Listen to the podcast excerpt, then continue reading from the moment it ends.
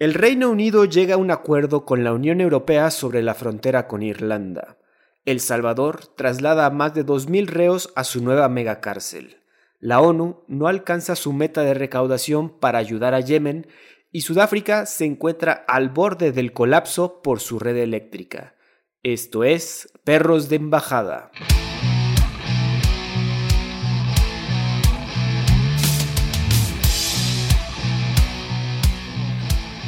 ¿Qué tal amigos? Bienvenidos nuevamente. Yo soy Andrés Rojas, también conocido como Chat, y me acompaña mi coanfitrión, amigo y perrísimo del alma, Santiago del Castillo. ¿Cómo te encuentras esta tarde, Santi? ¿Qué onda, mi chat? Amigos que nos escuchan, muy bien, gracias. ¿Tú? Todo bien, todo bien aquí ya con un poco de calor, como que ya empezó la época de calor, cabrón. Sí, ya, se empieza a hacer bochorno, ¿no? Un poquito, güey. Un calorcito seco. Exacto. Sí, ya nos toca un poquito de lluvia, yo creo que no tardan. De hecho, llovió ayer tantito aquí en Puebla, pero muy poco, Pero ya se requiere un poco más. Estamos en plena sequía. Eh, ayer, amigos, no pudimos grabar por cuestiones, ya saben, personales, pero ya venimos con todas las noticias preparadas para ustedes. De hecho, traemos unas muy jugosas y otras de las que nadie está hablando. Entonces, vamos a entrarle de lleno, mi Santi, ¿cómo ves? Dale, dale. Vamos a enojarnos, entristecernos, felicitarnos los unos a los otros. Es correcto. Fíjense que de entrada a una noticia que yo creo que todo el mundo está escuchando, fíjense que el Reino Unido y la Unión Europea llegan a un acuerdo sobre la frontera de Irlanda del Norte ya que este era el último gran obstáculo para terminar de sellar el Brexit. El primer ministro Rishi Sunak y la presidenta de la Comisión Europea, Ursula von der Leyen, cierran acuerdo sobre esta región. El acuerdo, llamado Marco de Windsor, mantiene la paz lograda con la IRA, si se acuerdan, los, los loquillos de Irlanda, y mantendrá las aspiraciones y la identidad de sus habitantes. El acuerdo reducirá los controles aduaneros dentro del Reino Unido, facilitando los intercambios comerciales sin establecer lo que se conoce como una frontera dura entre la República de Irlanda, la cual se mantiene en la Unión Europea, e Irlanda del Norte. Recordar que el acuerdo de paz de Viernes Santo, el cual fue firmado en Belfast en 1998, puso fin a la violencia entre los unionistas, que eran de religión protestante más que nada, y los republicanos, la minoría católica que vivía en que vive en Irlanda. Pero contempla como condición la ausencia de fronteras físicas en la isla. Tras el acuerdo, los bienes y servicios gozaban de libre tránsito entre las dos partes, hasta que llegó este desmadre del Brexit y obligó a poner controles comerciales. Esto obviamente generó problemas y críticas, llegando a ciertos eventos de violencia por parte de un grupo denominado la nueva IRA. Sin embargo, gracias a este acuerdo, se establecen dos vías para el comercio entre las islas una llamada vía verde para los productos que procedan del Reino Unido y estén destinados a quedarse en Irlanda del Norte y estos bienes no serán controlados. Y otra vía, la cual sería como la vía roja, los que están destinados a la República de Irlanda o el resto de la Unión Europea y deberán someterse a controles como los que se están llevando a cabo ahorita a partir del Brexit, ¿no? Santi, se estaba poniendo un poco peliagudo el asunto en estas regiones, ya por lo menos hay un avance en esta situación. Creo que todavía falta que pase por el Congreso británico, como siempre, pero pues a ver, ya es un avance. No, a ver, eso de que pase por el Congreso británico seguramente lo van a, lo van a aceptar, no les urge resolver este tema y es parte de todo el, problema que dejaron después del Brexit, ¿no? Sobre todo tu tío Boris Johnson, que hizo un, despapay ahí. Y era lo, que les preocupaba a los británicos en general, a las cuatro naciones del Reino Unido, que el tema es, ok, pues Brexit, sí, nos salimos de la Unión Europea, pero pues, ya llevamos varios años viviendo en, conjunto con la Unión Europea y tenemos muchísimos productos que son de la Unión Europea. Si nos hacemos un hard exit, este, se vuelve un problema de, de, de, proveeduría y de, y de insumos que pues tal vez no, no necesariamente vamos a tener, ¿no? Y a los que la gente, pues, por un lado, puede que estén acostumbradas, o puede que, que fuera, se vuelva un, bien necesario, porque obviamente cuando entraron al, a la Unión Europea, se, se, pusieron reglas de qué hacía cada país, ¿no? claro. El ejemplo más, más, cercano que tengo yo es, por ejemplo, en Letonia, era un país hiperlácteo que dependía 100% de sus productos lácteos y cuando entró la Unión Europea le dijeron, este, ¿qué crees que ya tenemos un proveedor de lácteos? Tú te vas a dedicar a otra cosa, ¿no? Ah, Tuvieron que cambiar toda su economía. Entonces, si ahorita lo sacas de la Unión Europea, pues se quedan sin lácteos porque los lácteos los traen de otro país, ¿no? Ah. Entonces, justo eso es lo que le pasó a, los británicos con su hard exit. Y no solamente eso, sino acuérdate que Irlanda del Norte, que es parte de la Unión de, la, del Reino Unido, hace frontera con Irlanda, que es parte de la Unión Europea, frontera terrestre. Es el pedo. Entonces, el tema no solamente de, de, de, bienes, sino también del tránsito de personas, pues estás poniendo un, digamos, como si fuera un muro de Berlín ahí en medio, ¿no? Claro, y es algo. Estás dividiendo familias, eh, haciendo todo un proceso bastante complejo para la migración. Y, el, y la migración es, o sea, de momento, ¿no? La, la de que vas y entras al país por dos horas y te sales, este. Y eso, pues, obviamente tensó la, la relación entre irlandeses católicos y, no, e, no, norirlandeses eh, protestantes, ¿no? Entonces, yo creo que esto es, es, es algo bueno para el Reino Unido, algo bueno también para la Unión Europea. Y, pues, bueno, a ver, tenía que haber alguna manera de que lo resolvieran, ¿no? Creo que la vía de entrada por el norte, ahora sí que por la frontera irlandesa es una buena solución, aunque quizás también tendrán que tener algún tipo de solución similar a esto por el sur, ¿no? Por, pues, ahora sí que por por el estrecho, creo que se llama el estrecho Magallanes. Es, no, no es el estrecho Magallanes, es el... Sí, es un canal, ¿no? Sí, el canal de la Mancha, perdón. Así es, entre Francia y, y el Reino Unido y que, y que Francia sea la puerta de entrada al Reino Unido para Europa, ¿no? Pues yo creo que también tienen que a fuerza aceptarlo los, el Congreso, el Parlamento, perdón, del Reino Unido, pero sí están comentando varios artículos de que, bueno, hay que luego son reticentes y sabemos que no son muy confiables los, pues, los políticos de Inglaterra para aceptar lo que el otro partido quiere, que en este caso hay que recordar que Rishi él era un hard Brexiter, entonces eso le ayuda frente a sus compitas que quieren estar ya con, ya concretar este asunto del Brexit. Algo que también yo creo que ayuda mucho ahorita, ayudó mucho a llevar esta decisión fue, pues obviamente la guerra en Ucrania. Hay que estar unidos y demostrar cierta unión, incluso eh, con nuestros pequeños, con nuestros pequeños problemas que están sufriendo en el Reino Unido. Entonces, también por eso le, urgía también a la Comisión Europea y a esta señora Ursula von der Leyen a llegar a un acuerdo con esta, en esta situación. Y es que la, este asunto de la de poner una frontera dura era una parte importante de los acuerdos del Viernes Santo y esto también, por eso se comentamos rápidamente que hubo como algunos generó ciertos eventos de violencia donde incluso un, guardia murió a partir de unos disparos por este nuevo grupo denominado la nueva IRA.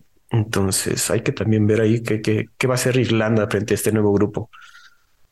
Sí, el tema, digo, independientemente de que Rishi Sunak sea, sea de un, hard Brexiter, que pues puras patañas, este, pues también está el tema de, de, que él, él está él es el primer ministro de un partido que no es nada querido en este momento en, el Reino Unido, ¿no? Todo el mundo está despreciando por completo el, partido. Y, y, de hecho va a perder las elecciones, pero por, de calle, o sea, una, una, una, arrasada histórica, ¿no?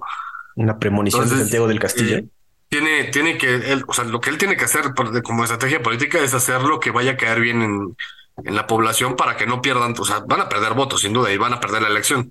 Pero lo que tienen que hacer es recuperar lo poco que les queda, ¿no? Y hacer lo posible para no, no, no quedarnos con una dictadura del Partido Laborista, este, porque va, como pinta se va a llevar el 100% de la, de la elección, es, es medio brutal. Entonces, creo que por más que él sea medio hardliner, sí tiene que aceptar ciertas, tiene que ceder ciertas cuestiones y la realidad es que la gente sí, sí lo ha resentido, ¿no? Y, y, el mejor ejemplo es, de, mi conocimiento es, por ejemplo, mi hermana que vive allá, ¿no? Sí te dice que sí hay productos que no encuentras, que antes era muy fácil, que también los precios se elevaron brutalmente. Ah, no mames. Es como, como si subieran el, precio de la tortilla a 200 pesos el kilo, ¿no? Es, es, es brutal. Es brutal. Interesante, eso no sabíamos tanto. Algo que leí también es que, pues digo, tras la muerte de la reina Isabel, eh, ella era muy de estar alejada de la política de estas situaciones, ¿no? Sin embargo, ahorita con Carlos creo que sí ha tenido varias reuniones con, pues, con, los, con los congresistas y con Rishi Sunak como para también estarse involucrando un poco más en este asunto. No sé sí, seguramente sí. El, el, rey Carlos, yo creo que ya estaba este, un poco eh, resignado a, no ser rey. Sí, en algún punto yo creo que hasta pensó que, que se iba a morir antes de que su mamá se muriera. Y eso es, eso es un tema, pero él siempre, cuando, tuvo mucha actividad política, siempre su intención fue ser muchísimo más activo y cambiar a la, a la, a la realeza británica, ¿no? Yo creo que ahora ya, ya que lo tiene, dice, bueno, pues ya, ahora sí que pues ya, ya que estoy aquí, ¿qué hacemos? ¿No? Ni modo. A chambear. pues sí, a chambear a los setenta y tantos años, empezar a trabajar. Eh, está bien, esperemos que le vaya bien al señor, por lo Así es. Santi, tenemos un. Ah, bueno, perdón, avance. No, sí, te digo que, pues, a ver, seguramente el, rey, el rey Carlos es, es completamente distinto a su mamá, ¿no? Él sí es de, de involucrarse y de poner algún, algún tipo de reglas, ¿no? Pues a ver qué tengo, por lo menos que chambee bien el señor, se ve que por lo menos está dando unos buenos pasos y decirle a este señor, oye, arréglate esto porque si no, tenemos aquí a los rusos, haz algo, por favor. Hablando de Rusia, bueno, no vamos a, no está, este episodio, fíjate que no tiene tanto de Rusia, lo cual es algo que está bueno, la verdad, para cambiar. es, es, un estreno. No vamos a hablar de Rusia. Es correcto, güey. Pero tenemos eh, lo que está sucediendo como en cuanto a alianzas o muestras de amistad entre ciertas naciones. Fíjate que el ministro de Exterior de Arabia Saudita visita Kiev y firma un paquete de ayuda por 400 millones. Por primera vez desde que se establecieran relaciones diplomáticas hace 30 años, un ministro del reino ha visitado Ucrania. ¿Quién visitó? Pues nada más y nada menos que el príncipe Faisal bin Fahad al Saud. No sabemos quién es, hay un chingo de príncipes ahí, entonces mire, por lo menos ya sabemos que es el ministro exterior. Este señor visitó a Zelensky el domingo para apoyar la paz en Ucrania, ¿no? Arabia Saudita se ha mantenido neutral en el conflicto, pero el año pasado sirvió de mediador en un intercambio de prisioneros entre Ucrania, Rusia y creo que hasta Estados Unidos, que tenía ahí unos cuantos gringos. Santi, otra vez estamos viendo cómo se, cómo Arabia Saudita se muestra como un Suiza que trabaja para todos, que ayuda a todos y hasta le damos unos milloncitos a Zelensky para quedar bien con, yo creo que con la Unión Europea, más que nada, ¿no? Y con Estados Unidos, yo creo que es, la puta que, que batea para todos lados, pero, pero sobre todo hacia, hacia los intereses que le pide a Estados Unidos con tal de que le sigan respetando pues, sus los intereses internos de la familia saudí, ¿no? que, es el tema. Aquí lo, lo, lo, interesante es que están cambiando un poco la forma que hacían de, política exterior de manera tradicional a expensas de que lo sigan respetando eh, en, su, en su quehacer interno, ¿no? A ver, siempre ha sido muy, muy controversial la forma en la que viven en, Arabia Saudita, el, el, tema de las libertades para este eh, humanas y los derechos y todo esto, las mujeres, etcétera. Eh, lo interesante es cómo por primera vez toman acción proactiva hacia el exterior por algo que es muy occidental, en este caso Zelensky y Ucrania, con la finalidad de, de, que los gringos estén contentos, ¿no? Como que todo, si todo el mundo está yendo, ahora que es un poco subirse al tren del mame, ¿no? sí, güey. Y también es muy de, o sea, no son tanto de salir los príncipes, ¿no? Son de, oigan, si quieren hacer deals, vengan para acá, hasta yo les pongo el avión, pero vengan a visitarnos aquí al reino y no son tanto de salir. Sí, sí, sí, justo eso, pues es, es la idea que tienen, y, y, así, y así es la forma en la que hacen negocios, güey, porque es te, te, apantallan ahí con su turbo macrojet y te dicen, vente para acá, este, te, te, pongo ahí el mejor hotel del mundo y te doy las libertades que mi población no tiene para que tú vengas y, y veas de qué, de qué va, ¿no? Exacto. Oye, bueno, este paquete de ayuda son 400 millones que, digo, se suena poco para la... No, para ellos son centavos, güey, para ellos es, es poquito, para ellos es...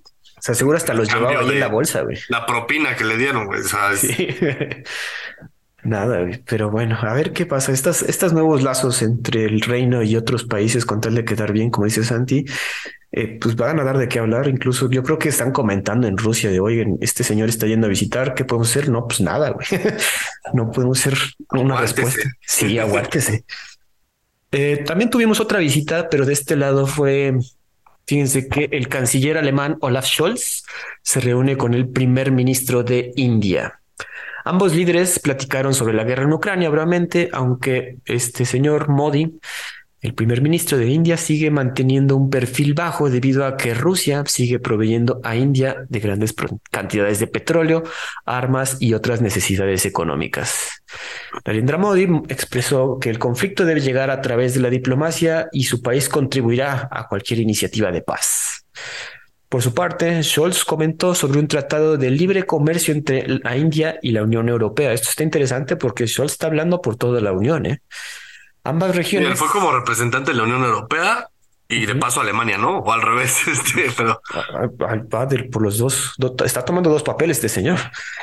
Eh, comentan que ambas regiones se beneficiarían de mejores lazos comerciales, por ejemplo, en sectores como energía renovable, industria farmacéutica, economía digital y captación de talento. Obviamente aquí también eh, otro comentario que hicieron, creo, creo que de este lado los alemanes fue que, o sea, sabemos que están comprándole mucho petróleo a Rusia, no vamos a decirles nada ahí porque, pues, o sea, Rusia tiene que vender su petróleo y seguro trae buen descuento, ni modo que no aceptes el deal. sí, trae ahí el...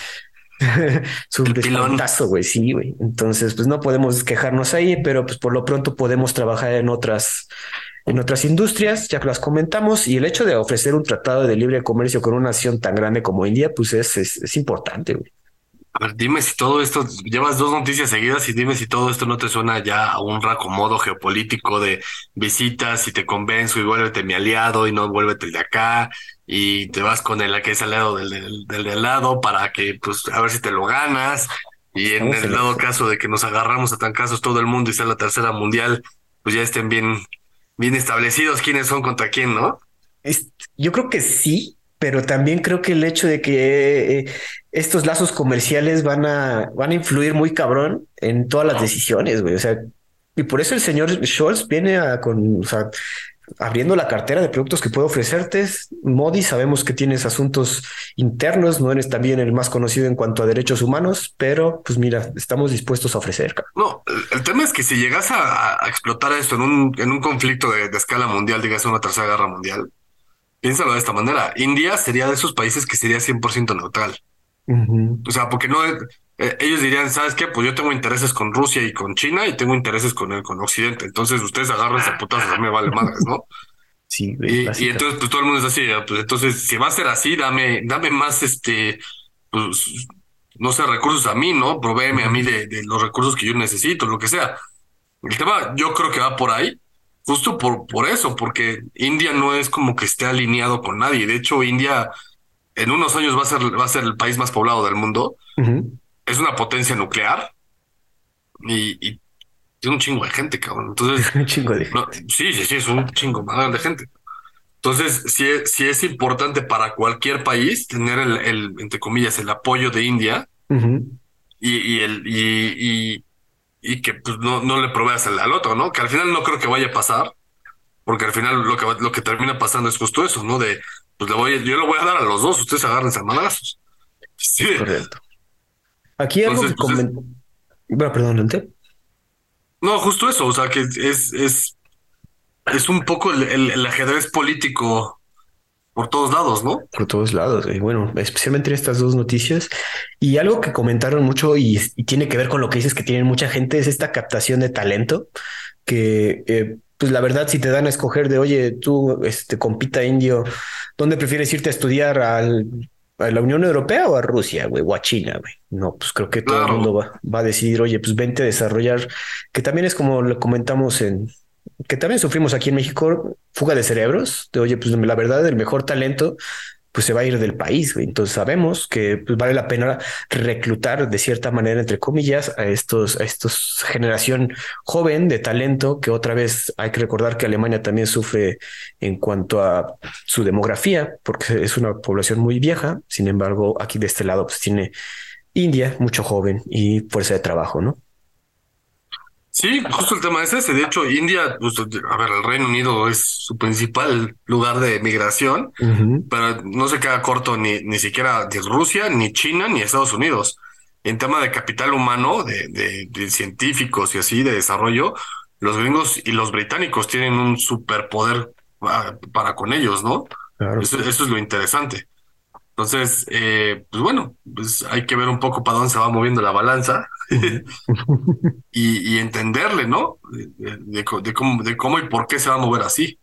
Cómo se está estableciendo, como dices, las piezas del ajedrez mundial. Así es. Se están acomodando, pero incluso con, con esos lazos de economía que está cabrón, amigos. En fin, a ver qué pasa. Yo creo que estas visitas vamos a, van a suceder más. Creo que estamos en esa época donde todo el mundo está visitando a todo el mundo para, bueno, tras una un año de guerra, creo que es normal de, oigan, vamos a establecer buenos lazos entre los que no estamos en guerra, pero pues como en esa vista, eh, siempre volteando a ver hacia el frente de guerra. Claro, pues es que justo es la, la noción, ¿no?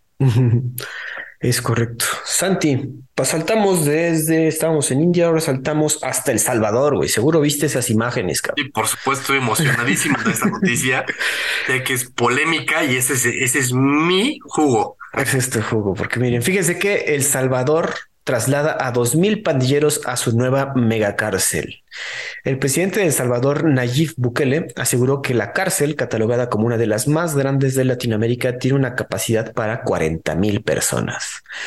El llamado Centro de Confinamiento del Terrorismo, conocido también como SECOT, fue inaugurado a finales de enero y tiene 23 áreas de construcción a la madre. La construcción de esta prisión se dio entre críticas de la oposición por falta de transparencia y saltarse controles estatales. Sin embargo, ya bueno, sabemos que a Nayib Bukele le vale madres. Al mismo tiempo, Amnistía Internacional expresó preocupación de que la nueva prisión pudiera escalar abusos contra los reos y pues sabemos que van a pasar porque el señor Bukele es especialista en este asunto. De acuerdo con cifras oficiales, bajo el régimen de excepción que entró el año pasado, se ha detenido a más de 64 mil personas acusadas de ser pandilleros y de las que se han liberado a más de 3.300, ya después de haber como que visto, oye, pues tienes tatuajes, pero no eres pandillero, bueno, ya, vámonos. La Procuraduría de la Defensa de los Derechos Humanos, la PDDH, ha recibido más de 7.900 denuncias de atropellos. Las duras medidas que ha significado esta reducción en el, las duras medidas que ha tomado el gobierno ha significado una reducción en el número de homicidios de más del 57% comparado 2021 con 2022 cuando entró este régimen de excepción. Santi, pues mano dura contra el crimen y ¿cómo ves? Te, iba a decir que te voy a decir una, una, una cita de Nayib Bukele. No es necesariamente textual, pero es muy apegada a lo que él dijo tal cual. Y, y lo que dice es, es justamente eso, ¿no? Para mí es más importante la libertad y los derechos humanos de los bienhechores que los derechos humanos de los, de los malos, de los malosos. Yo concuerdo por completo con él. O sea, a mí es, sin duda, este, este tipo es un dictador. O sea, eso no, no lo discuto, es un dictador. No creo que, a ver, no, se le puede catalogar de derecho o de izquierda porque es de estos que, que, toman decisiones un poco como le convenga y, a, su, a, su, a su favor. De hecho, él mucho tiempo estuvo aplaudiendo a los, los gobiernos de izquierda que han aparecido en América Latina. Eh, habló muy bien de, de, de, su tío el peje, etcétera, pero pues, sus, políticas no necesariamente han sido de, izquierda, ¿no? Algunas sí, otras no. Pero de que es un dictador, es un dictador hecho y derecho. Él fue el que puso lo de la criptomoneda, este, vaya, tiene varias cosas controversiales. Es un muy joven, tendrá cuarenta y algo, ¿no? Ajá, cuarenta y tantos. Es otro tipo de escuela, otro tipo de pensamiento. Yo estoy 100% de acuerdo con lo que está haciendo. A ver, la, la, la mafia en, en, en, El Salvador, los maras salvatuchas y todo lo que de, ello deriva, 41. Tenían secuestrado el país. Y ahorita, a ver, güey, lo, lo, lo, retuiteé yo el otro día. Creo que llevan ciento y tantos días sin un solo homicidio, güey. Ajá. Digo, estás hablando de un país chiquitito, ¿no? Es, es El Salvador, es, puta, es del tamaño de la escala, si es que existe eso. Este, pero de todas maneras, güey, cuando tenías índices de, mortan de, de, de, asesinatos de arriba de 50 al día y que ahorita tienes cero, está brutal, güey. O sea, eso es, eso es un super logro, la neta. Y yo creo que ese es el tipo de política que tienes que llevar a cabo, por más dictatorial que suene, para, para pues, acabar con el crimen, güey. Y una vez que ya acabaste con el crimen y que ya viste que pues, si, eres malo, o sea, si eres malo maloso, te meto a la cárcel y me olvido de tus derechos humanos porque tú te olvidaste de los derechos humanos de los demás, porque esa es la, la dinámica, es esa, güey.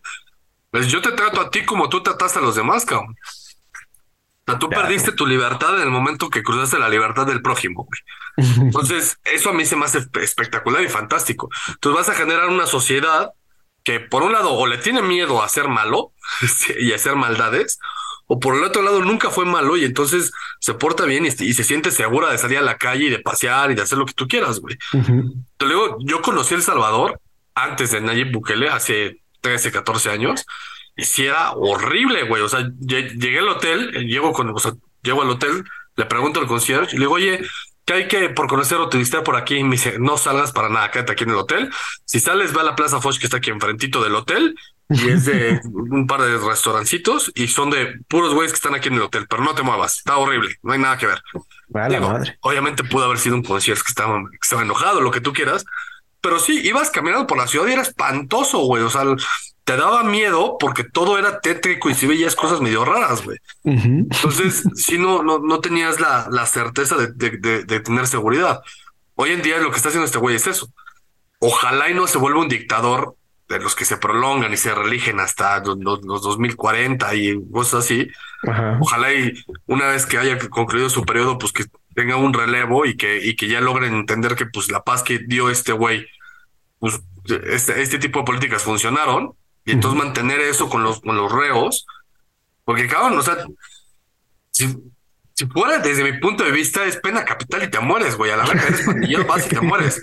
Obviamente eso mucha gente estaría en contra y así, pero la mejor forma que, ok, pues entonces los meto a la cárcel y como es la cárcel, pues tú vas a pagar por ello, güey. Yo no, yo no tengo por qué estar pagando tu cárcel, güey. Tú quieres que tu familia, o sea, quieres comer, que tu familia pague por tus alimentos. ¿Quieres tener jabón? Que tu familia pague por tu jabón, cabrón.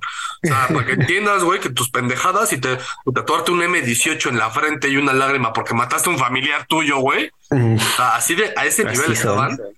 Este, y entonces ahora yo te tengo que dar de comer y dónde dormir, por más que seas un, no, no, güey, o sea, es, eso está patéticamente mal. Entonces, a mí se me hace una gran idea eso de eh, microprivatizar las cárceles, en el sentido de que la privatización va por parte de los reos o las familias de los reos, porque entonces también las familias se ven involucradas. Es decir, verga, güey, no, o sea, no, no la cagues, porque si no me vas a costar dinero a mí. Oye, pero eso es lo que está aplicando también en esta mega cárcel, lo que comentas, o sí, sí, sí. O sea, todos los reos es quieres comer, tu familia tiene que pagar por tu comida. Ah, quieres jabón y shampoo, tu familia tiene que pagar por ello. Quieres vestirte porque están, los tienen en chones. Ajá, sí ves que lo vestir? Tu familia tiene que pagar por tu vestimenta. Yo no te voy a dar nada más que una cama y agua fría. Y agua fría, güey. Digo, ahorita comentarlo, estaba buscando lo que Santi sacaba su rant, que este señor tiene 80, eh, bueno, esta noticia es de diciembre 8 de 2022, pero cuenta con la aprobación más alta de América Latina, cabrón. 87% de aprobación tiene este señor tras este pues movimiento. la gente que vota está feliz porque ya puede salir a la calle sin tener miedo, güey. Mm, sí. Los niños pueden salir a jugar a los parques. Es que sí. es que sí, es neta, güey. Imagínate que en México hicieran eso. Así, güey, eres narco, por más, aunque seas narcomenudista, güey. O sea, vendiste, no sé, un gramo de coca, ahora al tambo y estás al mismo nivel que los asesinos, que los violadores y que los capos de la mafia y que lo que tú, lo que tú quieras.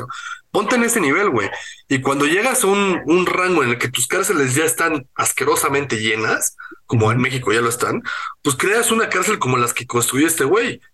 Y que son galeras estilo Hitler, sí, lo conozco, son galeras estilo guetos, este, campos de exterminio, nada más que aquí no exterminan a nadie, nada más que no se preocupan por, por ellos, güey. Y está bien, esos güeyes perdieron su derecho de vida, güey.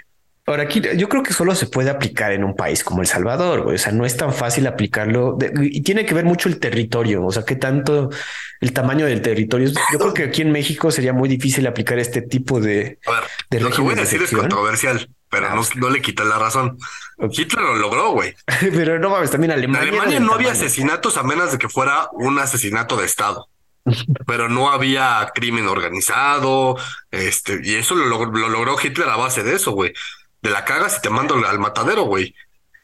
No, pues que yo, o sea, yo entiendo el punto, pero no raciales y lo que tú quieras, ¿no? no creo que sea aplicable a todo mundo. O sea, es. Yo creo que sí. O sea, yo honestamente. Es que aquí sí yo creo que la gente, como no estamos, o sea, la gente se puede ir a esconder y armar una guerrilla de, de narcos en cualquier pueblo de Michoacán y enclaustrarse y generar toda una situación nacional horrible. ¿No es lo que ya hicieron ahorita con toda la garra del narco desde el Calderón? De manera muy Al Chapo lo agarraron en la Sierra Norte de Sinaloa, una jalada así, güey. Pues van y se meten en las cuevas, güey. Lo mismo hizo Pancho Villa, güey. La pinche estrategia, güey. Esta no, no es nueva, güey. Esa estrategia de esconderte en una cueva viene desde el, antes de Pancho Villa. De hecho, este Vicente Guerrero, cuando, cuando, cuando todo el movimiento de independencia se, se medio acaba, porque iban ganando los realistas, este Vicente Guerrero se va a Guerrero lo que hoy actualmente es Guerrero y se esconde en todas las montañas. Y no es hasta que Iturbide llega con él y dice, güey, ya me pasé yo de tu lado, vamos a hacer el abrazo de Acatempan y vamos a declarar la independencia, que sale de su maldita cueva, güey. Pero, bueno, estás hablando de, hace 100 años, güey.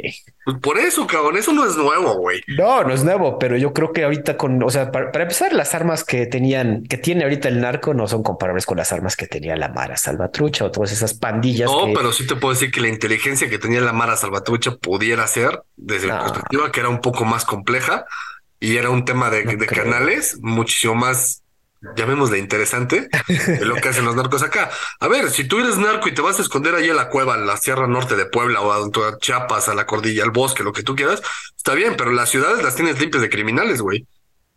Es que, digo, y la, gente de afuera se le va a unir a los narcos. No, se te puede generar un problema. Yo creo. A ver, el problema más grande no está donde tú lo estás viendo a gran escala. Yo creo que el problema más grande y que no sé cómo lo haya resuelto Bukele es ¿Cómo agarras a que la policía haga eso, güey? y que no se vuelva corruptible los policías, güey. Porque el problema más grande de México es eso, que la policía, como estás eh, con un bajo, un sueldo muy bajo y no tienen una educación real, pues están, eh, eh, es muy fácil corromperlos, güey. Pues les enseñas lana y, y tan tan. El tema es cómo lo logró Bukele en ese sentido. Aquí en México el problema no sería el crimen o que se vayan a esconder o que pobrecitos criminales. El tema es pues que no haya encubrimiento de parte de la policía y cómo haces que la policía sí logre hacer efectivo este tema, ¿no? Porque inclusive, olvídate, la policía en México también, la, la parte militar también, eh, ah, si bien menos, pero también está súper corrompida, güey. Quizás la marina es lo más, lo más efectivo, pero aún así te encuentras de repente alguno que otro por ahí perdido. Y otra vez, yo, yo, yo lo que comentaría es que no es tan, o sea, la, la magnitud de los dos países no es comparable para realizar algo parecido. No, por supuesto que no. Bukele lo ha hecho en cuántos años. En México necesitarías hacer eso durante dos sexenios, güey. Exacto. Pero bueno, ahorita también lo que tenemos que comentar y no se, se nos ha olvidado que los que se están quejando más son aquellos que están de, de defensa de los derechos humanos, son los que están comentando. Sí, estos imbéciles que, que, que, siempre defienden los derechos humanos de los criminales y siempre se olvidan de los derechos humanos de los ciudadanos comunes y corrientes.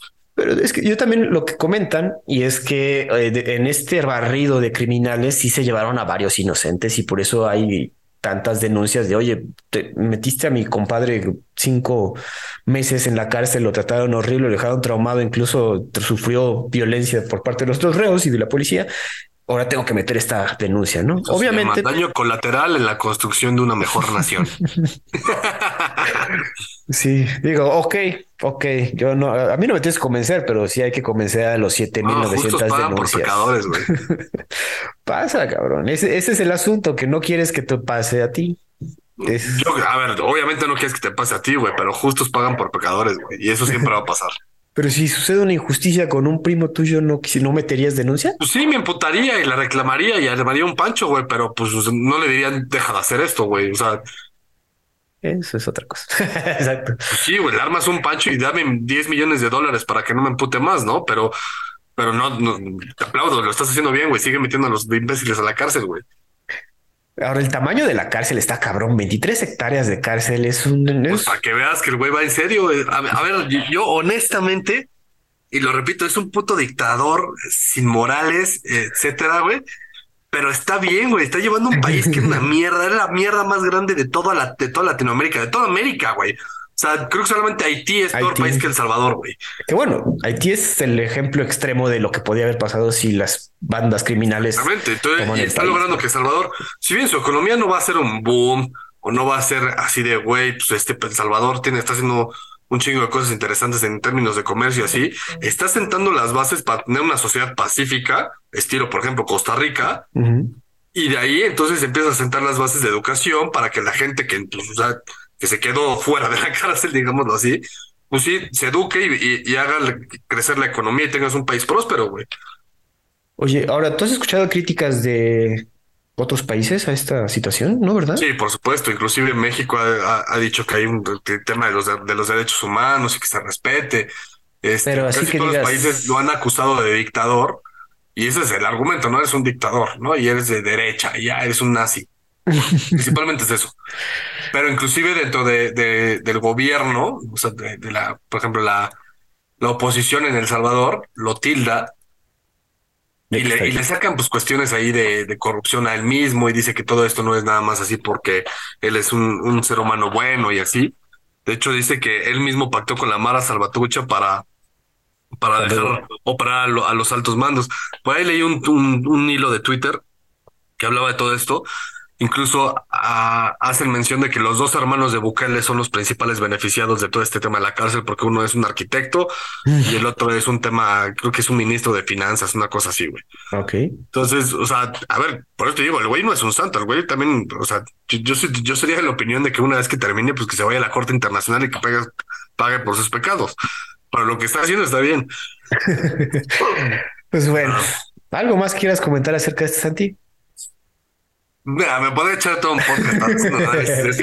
Inclusive, a ver, yo creo que lo que nos haría falta aquí es, es ver los o sea, por ejemplo, este, este hilo de tweet en el que hablan en contra de él, por qué está mal, ¿no? Y, y, sacarle todos los trapitos al sol de este tipo de estrategias. Te digo, pero nos podríamos echar todo un podcast, hablando de esto, güey. Entonces... vamos a seguir. Yo creo que esta, esta estrategia va a dar más noticias y obviamente solo tiene a 2000, esa 2000 Dos mil pandilleros se fueron a esta cárcel y si ves las fotos están ahí todos tatuados, casi desnudos, como dice Santi, con los calzones yendo a esta nueva cárcel de 40 mil personas. Entonces este señor espera buscar más gente, cabrón. Sí, el bueno que quiere es así encontrar a todos y cada uno de ellos, al menos lo que dice públicamente, ¿no? Yo creo que está bien, hay que analizar muy, mucho más a fondo los, los argumentos en contra, sin duda. Eh, yo creo que no hay un argumento a fondo que pueda eh, contrapesar la acción como tal. Porque el Bukele puede tener intereses de por medio, intereses económicos o de, corrupción, lo que sea. Puede ser, no lo dudo, pero eso no le quita el éxito o, la efectividad de lo que está haciendo, ¿no? Esa aceptación no la tiene ni Obama, pues, díselo a un pejelover a ver. pues Santi, vamos a saltar un poquito más al norte. Fíjate que Canadá prohíbe instalar TikTok en dispositivos de gobierno. De acuerdo con la secretaria de la Junta del Tesoro de Canadá, no sé por qué esta señora lleva a cabo este asunto, la aplicación será bloqueada para descargar o si ya fue descargada, borrada si se encuentra en dispositivos de gobierno. Los jefes de información determinaron que el nivel de riesgo a la privacidad y seguridad es inaceptable. El gobierno federal gringo, junto con otros estados y la Comisión Europea, ya habían anunciado restricciones contra esta aplicación. Entonces los canadienses están como que siguiendo esta filita, ¿no? Los jefes de TikTok comentan que nunca se comunicaron con ellos y se les hace curioso el movimiento. A pesar de que existe el miedo de que el gobierno chino obligue a los desarrolladores de TikTok de proveer información de sus usuarios, hasta el momento no se ha reportado ningún tipo de incidente de esta naturaleza. O sea, sí es como un miedo latente en todos estos gobiernos, pero nunca se ha dado el asunto. Es como... Y como... Eh, eh, siguiendo la línea que traen ahorita los gringos de, pues está la amenaza, cabrón. Y los jefes de información sí nos dicen que en dado caso se puede realizar eh, esta filtración si el gobierno chino quiere. Entonces, mira, nos ahorramos el asunto, nadie tenga TikTok, nadie pierde el tiempo, entonces vamos a bloquearlo. Oye, Canadá es libre, ¿no? Es correcto.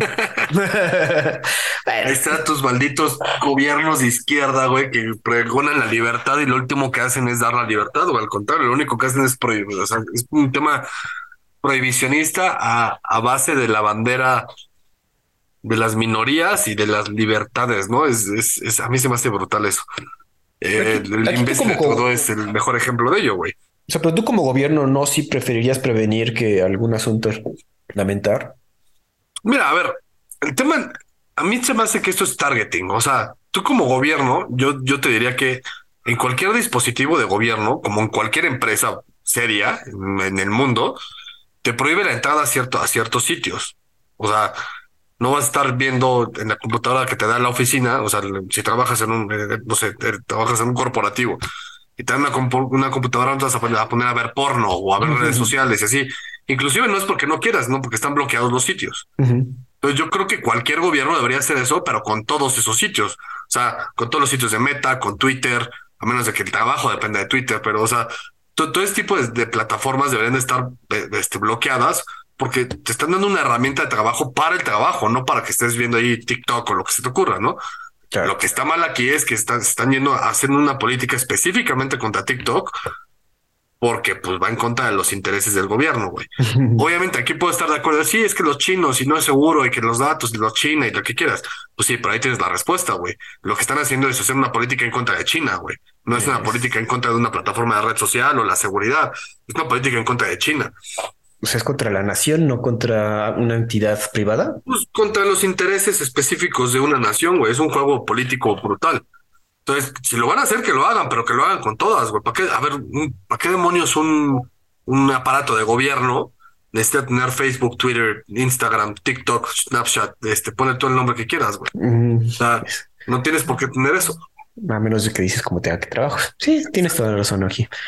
Pero bueno, es como yo también lo veía como que ya están siguiendo la línea que están tomando los gobiernos gringos y este, la Comisión Europea. Entonces, pues mira, se esperaba de este gobierno de tu compadre Justin Trudeau. Pues sí, por supuesto, malditos quiere estar cagada. Pero bueno, en esa línea de ideas, este, de hecho, ayer salió una propuesta de, del corporativo de TikTok que están analizando el que los menores de 18 años solamente puede estar, creo que son cinco minutos. Sí, creo que son cinco minutos viendo la pantalla seguida y después te bloquea. Ah, súper bien, cabrón. Ves lo que comentábamos, que por lo menos eso ayudaría que no estés ahí media hora o dos horas viendo pendejadas. Exacto. Es que piensas el tiempo a lo güey. y más en niños, cabrón. Pero bueno, hay que ver qué pasa. Vamos a ver quiénes más banean TikTok. Entonces estaremos al tanto. Santi, traigo una noticia que nadie está hablando de ella y creo que se me hizo importante. Tú como gente de cultura, ¿qué país dirías que en África, que es como que el más estable, al cual te podrías ir a vivir, al cual dices, bueno, pues, yo creo que en África están bien acá? Te voy a jugar una jugarreta de Egipto. Ah, ah. No, por su Italia. Seas cabrón. No, Sudáfrica, Sudáfrica. Sudáfrica. Creo que todos los que escuchamos este podcast diríamos, güey, Sudáfrica, pues está chingón ahí, las olas tienen playas chingonas, tienen buena, forman parte de los BRICS, entonces va para arriba, ¿no? Pues fíjense que está muy cabrón el asunto allá porque Sudáfrica se encuentra a punto de una guerra civil por el colapso de su red eléctrica. Se han llevado a cabo apagones controlados por parte de la empresa paraestatal ESCOM que han durado hasta por 12 horas. El presidente Cyril Ramaphosa declaró estado de desastre el 9 de febrero por la falta de electricidad y ha advertido de un colapso total de la infraestructura eléctrica. incluso las embajadas han alertado a sus ciudadanos de tener provisiones de comida y agua para varios días por estos apagones, además de advertir que podrían suceder casos de violencia por la situación. Entre las embajadas que comentan son las australianas, de Nueva Zelanda, las estadounidenses, etcétera. ¿no? La falta de electricidad afecta la disponibilidad de agua, internet, conexión telefónica, distribución de combustible, surtido de comida y seguridad residencial. También se advierte sobre el aumento de la criminalidad por los apagones prolongados. Creo que sí, esto es lo que más temen y por eso hablan de una guerra civil. En caso de un colapso de la red, lo cual o sea, no se ve próximo, pero es probable, reactivar esta red tardaría entre 6 y 14 días de estar en total oscuridad. Comunidades de seguridad de vecinos comentan que la criminalidad está alcanzando niveles de guerrillas planeadas, llegando a saqueos organizados, ataques a la infraestructura y asesinatos diarios. Güey. O sea, no, no, es algo que no nadie está hablando de esto. Güey. ¿Y cuál es la razón? ¿Por qué están en este punto tan cabrón en cuanto a su red eléctrica? Pues es que ahí nadie lo sabe, pero sufren fuerte corrupción y sabotaje dentro de su infraestructura. Fíjense que el ex CEO de SCOM, André de Reuter, sufrió un intento de envenenamiento en diciembre pasado. Le echaron tantito cianuro a su cafecito y casi me lo matan. Tras abandonar el puesto el 22 de febrero, por, porque sí lo vio muy cabrón, en una entrevista tras ya haber dejado el puesto, detalló la corrupción sistémica que miembros del partido gobernante African National Congress ha organizado dentro de la paraestatal. Este señor de Reuters estima que alrededor de 81 millones de dólares son robados de ESCOM cada mes. Y al tratar de remediar estos problemas de corrupción, suceden asesinatos e incluso el atentado contra su vida. También detalló que estas organizaciones cuentan con escuadrones armados y un estilo de sabotaje que remedian utilizando a sus propios contratistas corruptos. ponían como ejemplo, así que, así tú le das a, tu primo trabaja ahí en la, la red eléctrica, tú eres el cabrón que está cobrando estos millones, le das ahí, oye, pues nada más pícale acá en esta caja y tú hazte pendejo y ya yo mando un grupo que lo arregle. Y así como que se van sacando, es un estilo de estar sacando dinero de, de esta paraestatal y esto es lo que está creando esta fuerte pues, sabotaje dentro de la misma red eléctrica que pues, puede llevar al colapso de una nación importante en África. Santi, ¿tú habías escuchado algo de esto? No, la verdad es que está bien interesante, no había escuchado absolutamente nada hasta que lo platicamos tú y yo. Y como dices, ¿no? O sea, es Sudáfrica el país que pues al menos todo el mundo pensaría que es el, el, más desarrollado, el menos, el, el menos propenso a, a, temas de inseguridad. Bueno, quién sabe, no, inseguridad no, porque sí, sí tienen ahí todavía herencia de temas raciales y así, pero pues a ver, al menos económicamente hablando, pues, todo el mundo sí considera a Sudáfrica como un país este, avanzado, ¿no? Digamos casi hasta primer mundo, es, es miembro de los BRICS. Claro. Eh, entonces, pues sí, esto así como que eh, en, en, a un paso del colapso y que, todo el tema de la luz y el agua y la distribución de, bienes y servicios esté complicado, pues eso sin duda eh, es, algo que notar, ¿no? Luego lo que mencionas del envenenamiento, pues eso está medio, medio norcoreano, ¿no? Bastante, cabrón, norcoreano. Y, también eh, aquí el asunto es que, pues, güey, pues de electricidad dependemos completamente todo de la electricidad y esto también comentan que ha aumentado un chingo los precios, obviamente, porque pues la distribución tanto del combustible, tanto del surtido de comida que se echa a perder, porque obviamente si los refris no tienen luz, los que todavía la comida que sobrevive, pues la vas a dar más cara por tus pérdidas.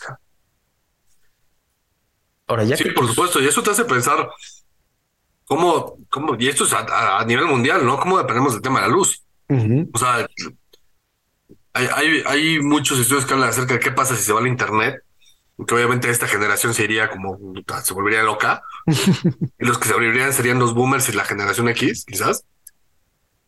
Pero, o sea, el vivir sin luz es regresar 120 años, pero no solo es eso, es olvídate de internet y de las cosas, es regresar casi casi a la época de las cavernas, güey. Claro. No porque es regresar a la época de las cavernas, porque en 1890 pues, no necesariamente había luz en tus lados.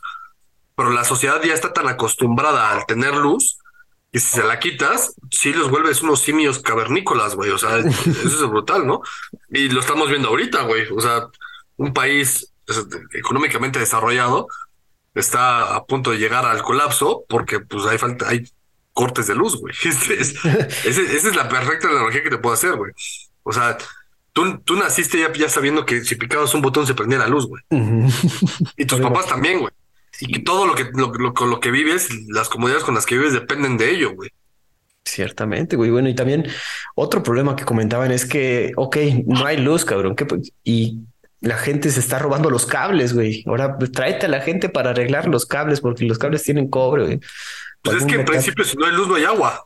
También. De hecho, este, que tu misma embajada te diga, oye, pues aprovisionate y aguas con la seguridad, cabrón, porque se puede poner feo. Ya te habla de un asunto, cabrón. Pues échale, está, está, ese es el tema, ¿no? Eh, las empresas también que están en, como las multinacionales que están ahí en Sudáfrica también están al tanto de este asunto y están haciendo preparativos también de, oigan, si esto colapsa, aquí están las rutas, aquí está el asunto que hay que seguir por si cualquier cosa, güey, porque digo, otra vez no estábamos al tanto de esta situación hasta que por medio de un tweet llegué a las noticias de Nueva Zelanda. Eh, yo lo encontré en New Zealand Herald, entonces, y ya de ahí como que lo están tomando otros, pero, pero no, no es, no es algo de lo que se esté hablando de una nación tan importante, güey. Oh, es que el tema es eso, o sea, le das en la madre a todo, güey, o sea, al sistema económico, porque como dices, las, las, este, las transnacionales, pues también necesitan de la luz y del agua, güey. O sea, no es como que nada más te quedas aquí y tan tan, ¿no? Y se vuelve todo un, todo un tema muy complejo. Em, y, y, eso es lo, interesante, ¿no? pues, o sea, a, ver hasta dónde llega, cabrón. A ver hasta dónde llega. Y la verdad, sí, como aquí en Perros de Embajada sí me llamó mucho la atención y vamos a estar al tanto qué pasa, porque sí es de temerse, güey. Digo, yo alguna vez eh, en mis intercambios de universidad, como si contemplé Sudáfrica por eso mismo, porque es una nación que pues que está estable, que tiene una buena economía, querías conocer, pero a la madre, güey. Sí, está, complicado.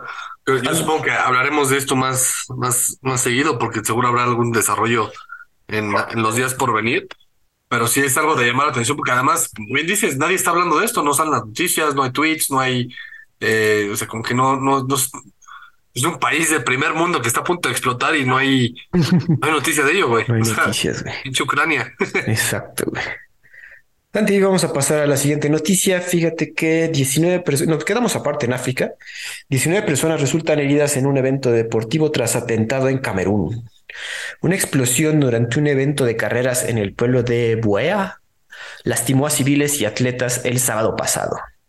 El país africano ha estado plagado de atentados y batallas desde que en 2017 se reveló un grupo separatista de habla inglesa que busca establecer una nación independiente a la que, a la que habla francés, porque en Camerún pues predomina el francés. Este conflicto ha asesinado a más de 3.300 personas y desplazado a más de 750.000, de acuerdo a la ONU. ¿Cómo se llaman estos cabrones? El grupo separatista llamado Ambazonia Defense Forces se atribuyó el atentado, pero comentó que su objetivo eran los militares que resguardaban a los atletas y ningún civil. O sea, perdón, no, no nos salió bien el atentado, lastimamos gente, una disculpa, queríamos matar militares. Otro, otra situación que tampoco estábamos tan al tanto, como siempre África dándonos de qué hablar en cuanto a asuntos un poco feos. Sí, este, a ver, Camerún. Pues mira, es muy interesante. Esto es parte del, de la herencia colonialista de Europa, ¿no? De, de, de cómo los europeos llegaron y, y, a la hora de salir se dijeron, ah, pues a ver, vamos a poner los límites de los países según Dios nos da a entender, eh, y, y, meten temas de, de, tribus que estaban peleadas a muerte este, de manera brutal, ¿no? Camerún es una de ellas, estás hablando del tema de, de los, de los francoparlantes, que obviamente quieren tener su país como francoparlantes, es un, un estilo imagínate como Canadá, ¿no? Que están los quebecuas y los, los son ingleses canadienses. Y por ahí va, por ahí va el, tema. El tema es que estamos hablando de África. Entonces, ahí los temas se, radicalizan un poco más y es brutal como el, el, tema racial allá es mucho más dramático que los temas raciales que podemos ver en Europa o en América porque allá no es un tema de que pues tu raza es negra y la mía blanca y la otra amarilla, ¿no? Allá es, los dos somos negros, pero tú eres una raza de nariz ancha, entre comillas, y el otro es negro de, de altura, este, pues muy altos, ¿no? Y entonces entre ellos dos se pelean, o sea, de hecho, pues el, genocidio de los Tutsis fue así, ¿no? Eh, y, y, es un tema hasta racial, ¿no? Y un tema hasta, hasta por, por lengua y así. Digo, es, es, todo un show. y esto lo, venimos viviendo desde, la descolonización de África. Pero aquí lo interesante es que estos güeyes quieran hablar inglés, ¿no? O sea, como dices, quizás ahorita que ya, ya, mencionaste la dimensión colonial, como dicen, oye, pues prefiero los colonizadores gringos a los colonizadores que llegaron primero. No sé, güey. eso es lo que también me llamó la atención de este asunto. tienes toda la razón. Eso, eso, llama mucho la atención que quieras tener más un, un una herencia sajona a una latina, entre comillas. Pero acuérdate que en África no necesariamente el que se quedó fue el que llegó primero. Claro. Eh, muchas veces llegaban, por ejemplo, los alemanes, hacían su colonia y después decían, no, saben que estos güeyes están muy locos. Y salían y llegaban los franceses. O había una guerra eh, de 1800 y la ganaba Bélgica, o bueno, más bien la perdía Bélgica y entonces tenía que ceder una parte a Francia, ¿no? Luego otro tema, por ejemplo, una muy buena parte de África fue belga. Y en belga tienen dos idiomas, en Bélgica tienen dos idiomas.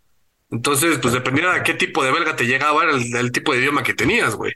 De hecho, hoy en día en Bélgica el, problema, hay un caso de estudio de Harvard bien interesante de cómo unos trenes chocaron, unos trenes de metro chocaron, porque los dos pilotos no hablaban idiomas distintos y no se entendían entre ellos, güey. No mames. Y eso es, mando, güey. nosotros nos ponían como un caso de estudio.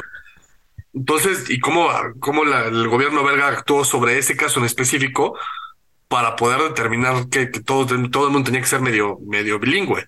Eh, pero eso es brutal, güey. Ahora imagínate cuando lo llevas a un extremo en África y en un país como Camerún, que Camerún no está tan mal. O sea, Camerún es un país, entre comillas, decente. De, bueno, no, no quiero decir decente.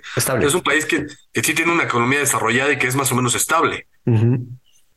Cuando tienes ese tipo de radicalismos es cuando tienes Está cabrón, güey. Digo, está en todos lados. Digo, aquí en Perros de Reserva intentamos traer noticias bonitas de África, pero son las que destacan, carajo. Santi, vámonos a países nórdicos. Creo que esta también te va a gustar. Esta pequeña noticia. Fíjate que surgen protestas en Noruega contra una granja eólica por afectar tierras de pastores. Docenas de activistas, en su mayoría adolescentes, incluida la amiga de Santiago, Greta Thunberg, bloquearon la entrada del Ministerio de Energía de Oslo como protesta por los derechos de los pueblos indígenas conocidos como Sami. En octubre de 2021, la Suprema Corte de Noruega estableció que la construcción de turbinas eólicas violaba los derechos del pueblo sami, quienes han criado renos por siglos y han sufrido opresión a su cultura. Sin embargo, la granja sigue operando. El ministro de Energía comenta que a pesar de esta sentencia, pues el gobierno no ha dicho nada sobre qué hacer con la granja. Entonces, pues aquí seguimos básicamente y es lo que protestan estos pequeños adolescentes y la amiga de Santi, Greta Thunberg. Maldita, loca. De hecho, viste que se volvió tendencia hoy porque la arrestaron, se la llevaron cargando.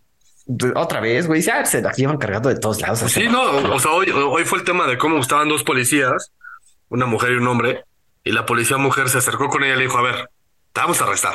Este, no hay otra o vienes por las buenas o te cargamos. Y la niña dice, no, pues cárguenme. Y se le llevan cargando, güey. O sea, pinche niña estúpida, güey. O sea, ¿por qué no se pone a estudiar, güey? Además, ¿por qué reclama cosas como parques eólicos, güey? O sea, ¿por qué no reclama cosas con, contra la guerra en Ucrania que está tan de moda, no? O contra las petroleras de, de Holanda, o no sé, o sea, hay 18 millones de protestas a las cuales sí podría ser efectiva su protesta, ya, ya que es toda una celebridad, pero eh, hoy pues ya me dice, no, es que los parques eólicos del, de esta población indígena, güey, porque además aparentemente todo tiene que ver con un tema indígena, ¿no? güey, o sea, cabrón, se llama progreso, vives en el siglo XXI, año 2023, bienvenido a la tecnología, te volviste famoso gracias a la tecnología, güey, cabrón, o sea, no, puede ser que, te, que, que, ¿qué le estamos enseñando a nuestros niños, güey? Ahora es es una granja de energía eólica, energía renovable. O sea, como dices, no, no, o sea, están, ok, hay que velar por estos pueblos, güey, pero, pero pues no mames, o sea, ¿qué prefieres eso? O, o, o, los, ¿cómo se dice? las granjas eólicas o mejor sacar petróleo de aquí de la del mar, cabrón. Entonces, cojan bien sus batallas, amigos. Ahora, esta señorita ya te mandé un video, güey. Creo que no sé si lo viste, güey. Un comediante de Jim Jeffries. Sí, buenísimo, buenísimo. Lo amé. pero sí, de que, güey, me tardé tres años, pero ya me puedo burlar de esta Greta Thunberg. ¿Sabe por qué? Porque ya no es un adolescente, güey. Ya tiene 19 años. Sí, exacto. Pues, güey, lo amé, cabrón. Tiene toda la razón del mundo. O sea, tres años no critiqué esto, pero ya cuando empieza a hacer estas pendejadas, ya puedo decirlo, güey. En fin, yo también sí me saco de onda eso que sea contra las granjas eólicas, digo. A esa niña deberían de meterla a la cárcel y como ya, ya, ahora sí que ya, ya está en edad, métela a la cárcel y ponte, o sea, y, y, la, y la metes a la cárcel, si quieres domiciliar, güey, o sea, la, se meten a su casa y tienes que leerme todos estos libros y hacerme un resumen de cada uno de ellos para ver si aprendes, pinche tonta, güey. Oye, aquí voy a saltar la pregunta conspiracionista. ¿Tú crees que sí la están manejando mucho, o sea, personas de arriba?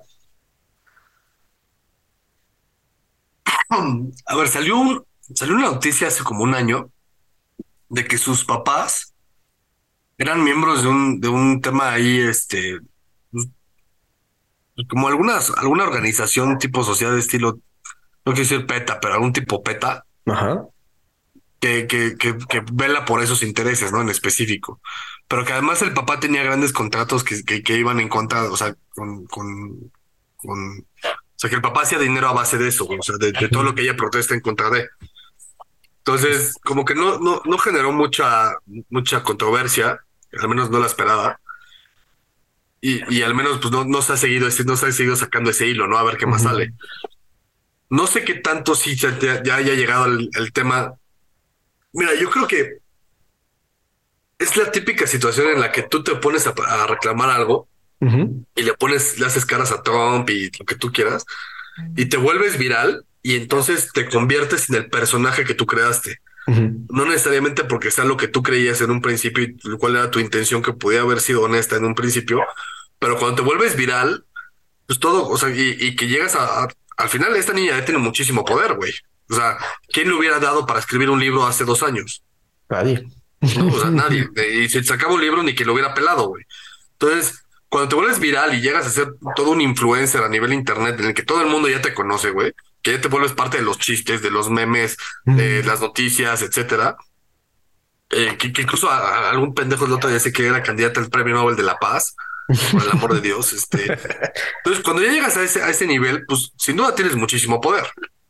Y cuando tienes muchísimo poder, y esto es una regla Sith para el que le guste Star Wars, lo que más, lo que más le temen los que tienen poder es justamente perder ese poder. Entonces, eh, nunca he escuchado la tragedia de Darth Plagueis de White. No es una tragedia que los Jedi te contarían. Es cierto. pues justo es eso, güey. Entonces, yo creo que esta niña ya se comió su papel. Y al comerse el papel, pues seguramente hay intereses detrás de ella que tal vez ella ni siquiera se ha dado cuenta, o si se ha dado cuenta, los está explotando más. Con tal de mantener ese poder, güey. Sí, yo también estoy de acuerdo con eso, que, que ya se dieron cuenta del, del poder que ya generó y alguien está buscando intereses a través de ella, ¿no? No sé cuál, o sea, la, la buena actitud y el querer hacer un cambio ahí sigue, pero hay gente que le conviene que esté haciendo estos ruidos y generando estas noticias que estamos hablando de ella, como dice el poder. Ya empezó el Mandalorian, por cierto. la nueva temporada. Santi, vamos a pasar a nuestras últimas dos noticias, una un poco triste y otra que va a estar muy feliz tú. La ONU recauda 1.2 mil millones para la nación de Yemen, un récord muy bajo de su objetivo para 2023. En la colecta para ayudar a la nación que sufre tras ocho años de guerra civil, la ONU solo alcanzó esta cantidad de 1.2 mil millones de los 4.3 que había establecido como meta. La organización considera que cerca de 21 millones de personas en este país necesitan ayuda humanitaria. Erin Hodgkinson, del Consejo de Refugiados de Yemen en Noruega, ha dicho que la comunidad internacional ha abandonado a Yemen y esto es una señal de que algunos humanos son menos valiosos que otros. Estoy citando. El año pasado tampoco se logró el objetivo de recaudación, por lo que se redujeron las operaciones dentro del país en conflicto. El conflicto de Yemen, hay que recordar, inició en 2014 cuando los rebeldes houthis, apoyados por Irán, capturaron la capital de Sanaa y la gran parte del norte del país. Luego, una colisión liderada por Arabia Saudita intentó en 2015 restablecer el gobierno reconocido internacionalmente, pero pues no se logró. El conflicto ha dejado más de 150 mil muertos y generado una crisis humanitaria a falta de comida y medicinas. Al mismo tiempo ha diezmado la infraestructura y los sistemas de salud. Cabe destacar que ni Arabia Saudita ni los Emiratos Árabes Unidos aportaron dinero para la colecta. Yemen actualmente se encuentra en una tregua entre las dos regiones. Las regiones tienen diferentes monedas, tienen restricciones de importación y algunos productos cuentan con dobles impuestos. Y además se enfrenta a una crisis económica con una inflación anual a cerca, cerca del 45%. Santi, habíamos comentado que nunca se habla mucho de esta situación con Yemen, a pesar de que siempre ha, destacado por ser una crisis humanitaria de tamaño mayor. Obviamente ahorita con la situación de la guerra en Ucrania, pues todavía más olvidados, ¿no? Y aquí con esta recaudación se puede ver ciertamente porque cuando Zelensky pide dinero, obviamente le llueve. Pues no sé si te acuerdas hace un par de podcasts que yo te, decía de Yemen, ¿no? Que está ahí conflicto y está olvidado y que nadie, nadie lo pela y que la ONU está más preocupada por los conflictos occidentalizados que por lo que realmente está pasando. El tema de Yemen es, es brutal.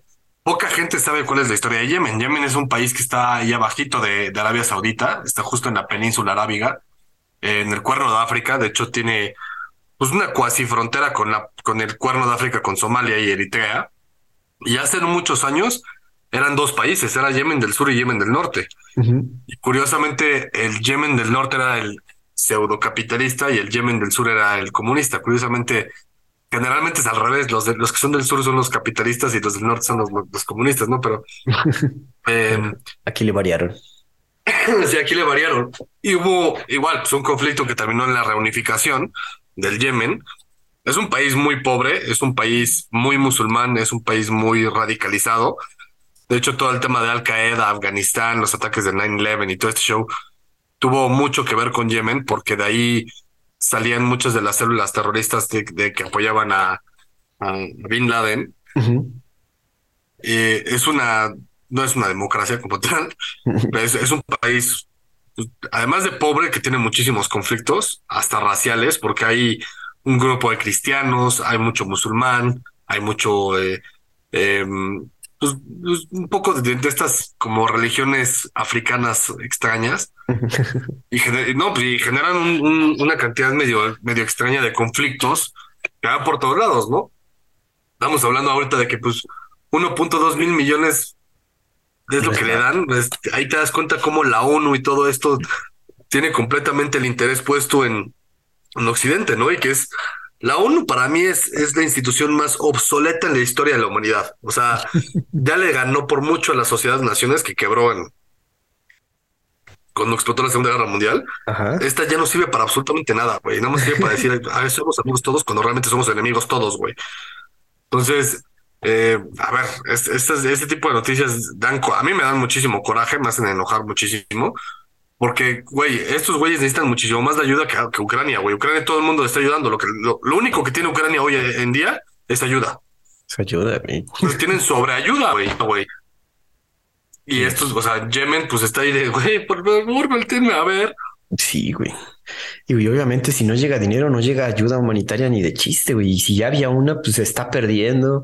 Obviamente, pues de, de recuperar terreno frente a los rebeldes, pues ni, o sea, ni, ni, para apoyar a ninguno, güey. Digo, ya, también aquí el asunto es que eh, él tiene mucha injerencia internacional, pero de parte mala, ¿no? O sea, los iraníes por un lado, Arabia Saudita por otro, y como que siempre ha sido este, y ahorita que lo pones tú bien, es como una zona militarizada entre los varios países que están usando pues, para, no sé, güey, Digo, yo no sé tanto de Yemen, como creo que peco un poco de ignorante tanto en este asunto, como mucha gente. Yemen es de esos países que son como Tlaxcala, güey. O sea, te enteras que existen porque pues están en el mapa, güey, porque si no.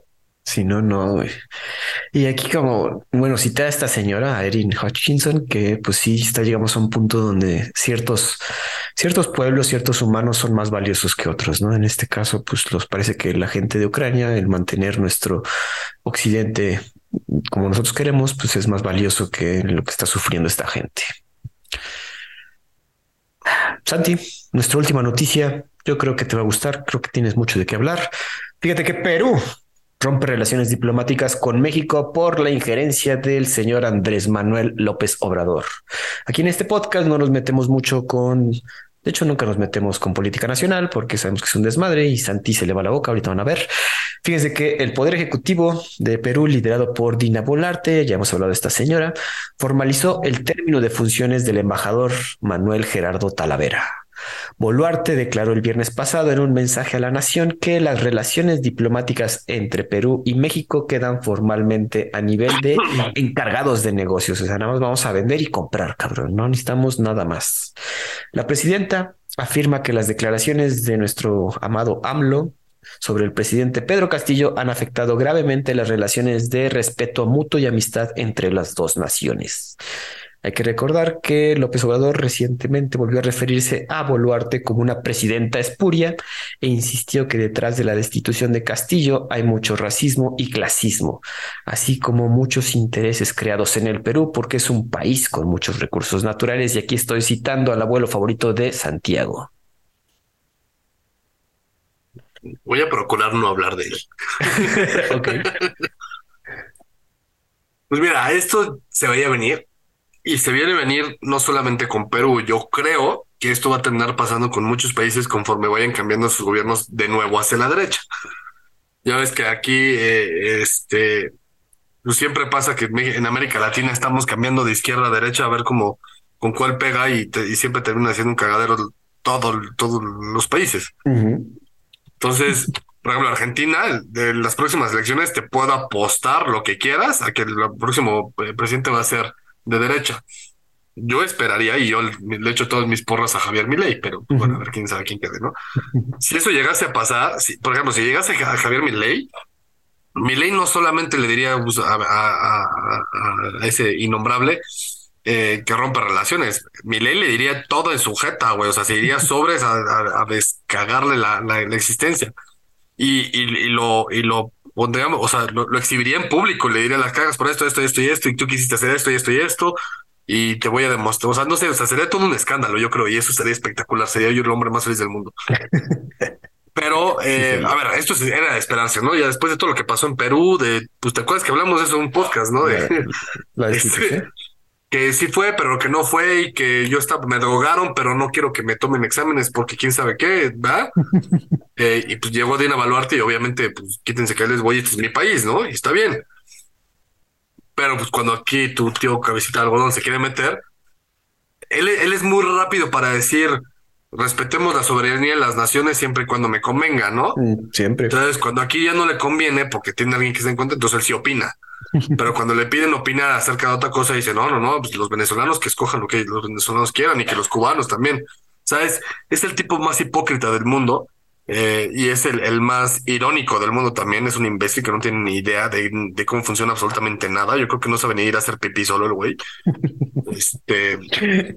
también ya lo habían amenazado de que, oye, no te metas con esto, güey. O sea, deja, no, o sea, y no te no, metas injerencia, güey. O sea, está bien que quería sacar al Pedro Castillo. Ya no digas nada, güey. Ya cállate. Pero por supuesto, sí, el, el, tema va por ahí. Yo estoy como convencido de eso, ¿no? Y, y, y obviamente era de esperarse. Yo ya lo veía venir, porque además en Latinoamérica, a diferencia de en otros países, no es de, ay, oye, por ejemplo, cuando, cuando hemos tenido problemas con Francia, por ejemplo, el tema de Florence Cassés, no es como que pues ah, rompo relaciones y quito a tus embajadores, es da una reclamación y vamos a, platicarlo y sí digo que estás, estás mal y, y, te digo cosas en público, pero no quito mi embajador, ¿no? En América Latina existe la tendencia así de, ah, ese güey me ofendió, te quito mi embajador y rompamos relaciones. De hecho, hasta hace poco se reanudaron relaciones diplomáticas entre Colombia y Venezuela. Todo porque llegó el imbécil asqueroso que es peor que, que tu tío el algodón de Petro, ¿no?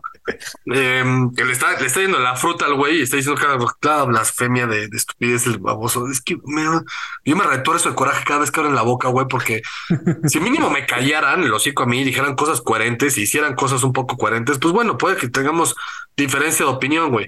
Pero acá no es un tema de opinión, es que acá dicen pura estupidez y pura pendejada, güey, sin fundamento y nada más con el fin de atontar gente, güey. Es, es, son los típicos botapendejos, cabrón. O sea, es, brutal, güey. Entonces, te dije que esta noticia me iba a hacer votarme, güey.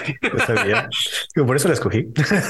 Entonces, el tema se veía venir, sin duda.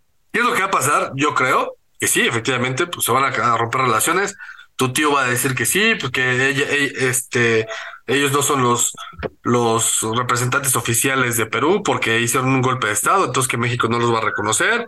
Y entonces se va a venir un dimes y dietes que va a durar hasta las elecciones de México o hasta las nuevas elecciones de Perú, ¿no? Y dependiendo de los resultados, pues va a seguir eso. estamos viendo tal cual el ejemplo de lo que pasó entre Colombia y Venezuela durante los años en que Colombia fue un país pensante y no estúpido y tenía un, un, gobernante no exguerrillero, asesino. Eh, bueno, pero hoy aquí la pregunta es, ¿quién necesita más de quién? ¿México de Perú o Perú de México? ¿No? Que es como ninguno de ninguno. ¿No? O sea, tal cual. Perú para México es Tlaxcala. Este es el podcast de Tlaxcala. Sí, güey, ya, lo citaste mucho. Saludos a Tlaxcala, si es que tenemos a alguien ahí. No, Perú para México no es nadie. O sea, sí hay acuerdos comerciales, sí hay este intercambio eh, de, mercancías, etcétera, pero no, si se lo quitas, pues es como si te picara un mosquito, ¿no? ok. Literal. Y, y, viceversa, yo creo que igual. De hecho, hasta cierto punto son competencia, porque curiosamente son las dos cunas de las, de las raíces prehispánicas más importantes que hay en América Latina, que es la cultura inca y la cultura azteca. Si quieres meterle a la malla, métele a la malla, pero entonces, o sea, es, son como las, las dos principales culturas prehispánicas. Entonces hay un tema de competencia, no solamente en ese tema, pero también en el tema culinario, ¿no? Eh, la comida peruana es mundialmente conocida, comparación de la mexicana. De hecho, últimamente ha ganado la comida peruana en calificaciones a nivel mundial. Ah, eh, en México poca gente lo sabe porque estamos tan acostumbrados al honor de la comida mexicana que no nos damos cuenta de la comida peruana, pero a nivel mundial la comida peruana es súper gourmet, güey, es súper pro. También destaca, sí. Yo conozco Perú.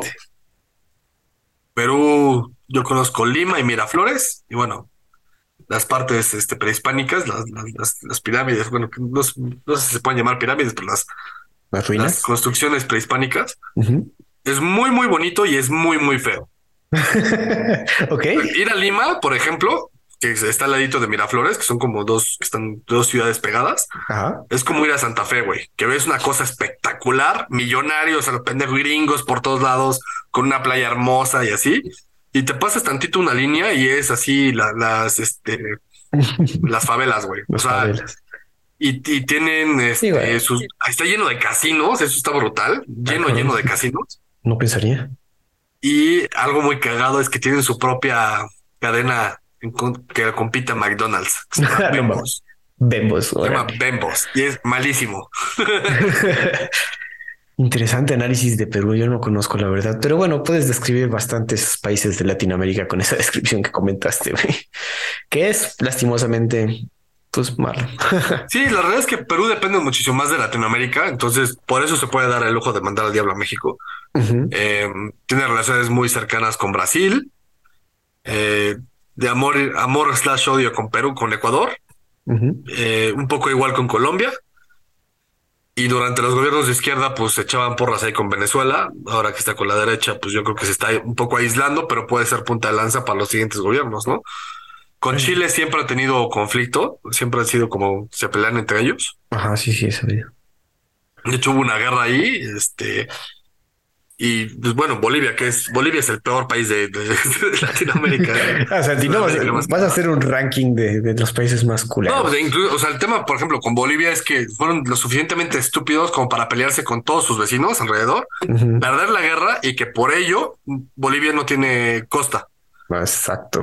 Porque Perú y Chile le quitaron la costa. Le quitaron la costa. Y se quedaron con lo que era de, de Bolivia antes. Entonces, eso pasa cuando tienes gobernantes de izquierda pendejos que glorifican la, raza o la nación antes que cualquier otra cosa. Pero bueno. algo más a agregar, Santi. Yo creo que con eso completaste.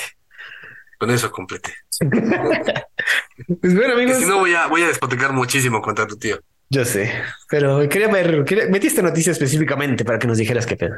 Pues, amigos, eso sería todo por esta semana hago varias cosas importantes. Acuérdense que todas las noticias están en nuestros show notes. Pueden verlos. Síganos en las redes sociales. Estamos en Twitter como Embajada Perros y en Facebook como Perros de Embajada. Eh, Santi todavía no abre el TikTok porque quiere que lo van a hackear los chinos. Entonces todavía no. Eso era todo, amigos. Nos escuchamos la siguiente semana aquí en Los Perros de Embajada. Hasta luego.